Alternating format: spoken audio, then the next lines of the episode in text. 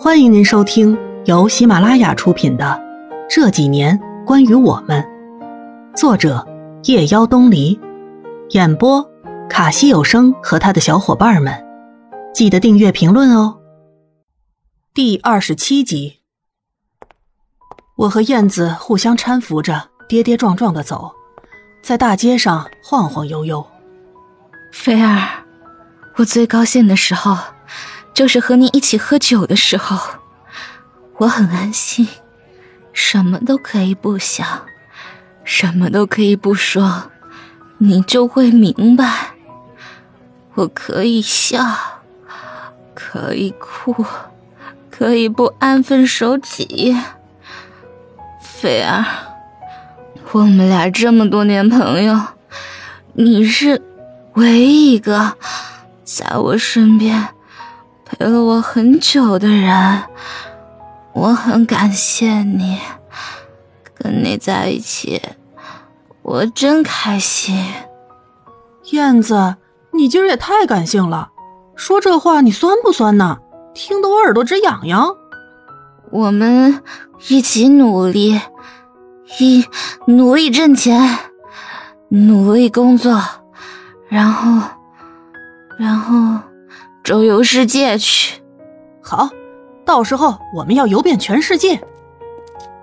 回到家后，我们都有些累了，燕子躺在床上就睡着了。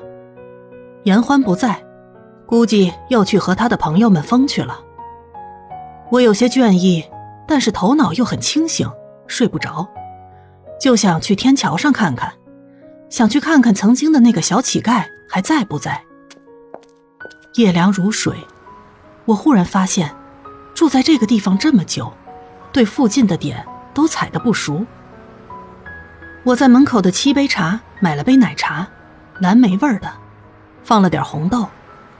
这曾经也是我很喜欢的饮料，很久都不喝了。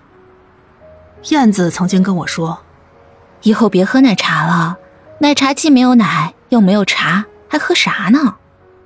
过马路的时候。脚下突然就一滑，差点摔在地上。一只手适时的把我扶住，然后我看到了一张遥远的脸，清晰的印在我的眼前。顾文阳站在我的面前，紧锁着眉头。我忽然就有些恍惚，伸出手，触到他的眉，他的眼，他的睫毛，他单薄的唇。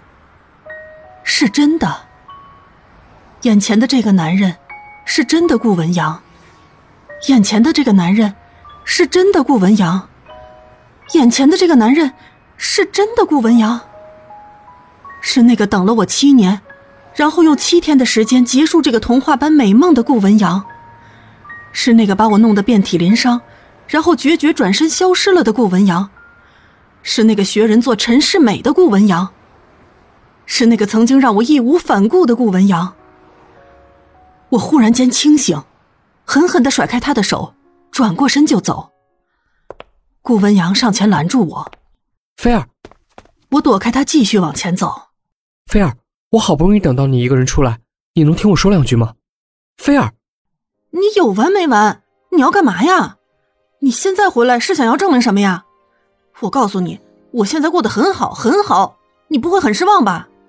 菲儿，你现在就连跟我好好说句话都这么困难吗？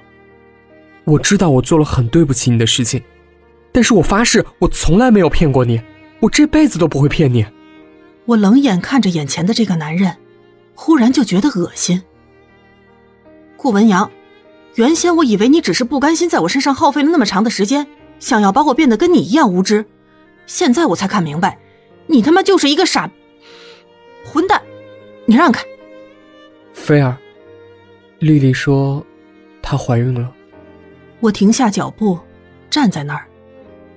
我知道那个叫丽丽的女孩子，我见过她的照片，在顾文阳的个人网页上。菲儿，对不起，我不知道该怎么跟你解释。以前你一直拒绝我，我很痛苦。我喝醉了，我已经记不起那一夜的荒唐事了。你知道吗？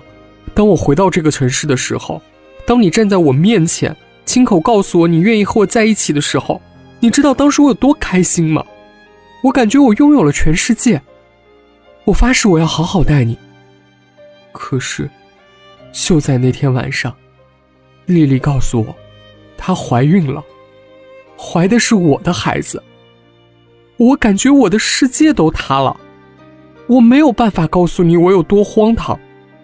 丽丽她是个女孩子，我要为我的行为负责。我不能伤害她，所以我就容忍了她在网上发的那些照片。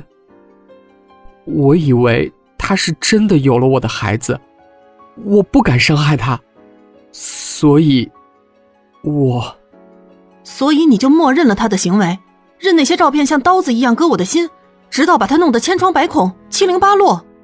菲儿，对不起，我知道这三个字。我说的太晚，弥补不了我所有的过错。可是如果我不来见你，不告诉你我有多愧疚，我这辈子都不会安心。这段时间我一直在这边晃悠，看到你笑，看到你安然的走过，可是我没有勇气出现在你面前。我不知道该怎么解释这一场荒唐的闹剧。丽丽她骗了我，我根本没有碰过他。是他一直在制造谎言，是我笨，相信了他的话。你说的对，我他妈就是一傻逼。